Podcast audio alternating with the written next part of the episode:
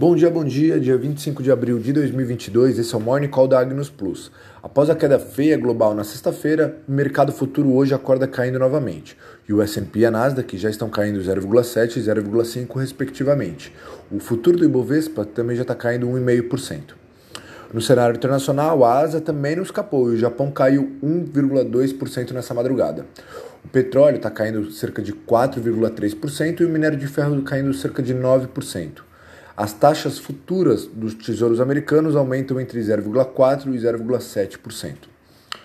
O mercado segue se ajustando ao temor da inflação e os casos do coronavírus na, na China só pioram. Xangai, mesmo após as restrições de mobilidade, não tem conseguido controlar o surto e agora edifícios inteiros estão cercados pelas fitas. Em Beijing também se espalhou o coronavírus e começou agora uma corrida por suprimentos. O minério de ferro e o petróleo afundam hoje justamente por esse motivo. Na Europa, Macron confirmou-se reeleito com 58% dos votos franceses e em seu discurso usou o termo governo ecológico.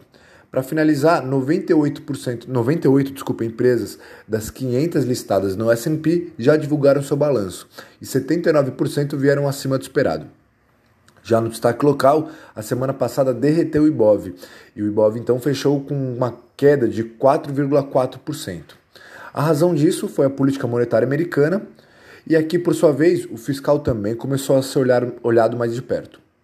Essa semana será carregada e teremos o IBCBR, a taxa de desemprego de fevereiro, dados fiscais, dados de criação de emprego formais referente a março, além do IGPM e a prévia do IPCA 15 de abril. Vale lembrar que o IPCA acelerou 1,62% em março, ou seja, deve vir um aumento de Selic por aí. Por hoje é só. Fico por aqui, desejo a todos um bom dia, bons negócios e forte abraço!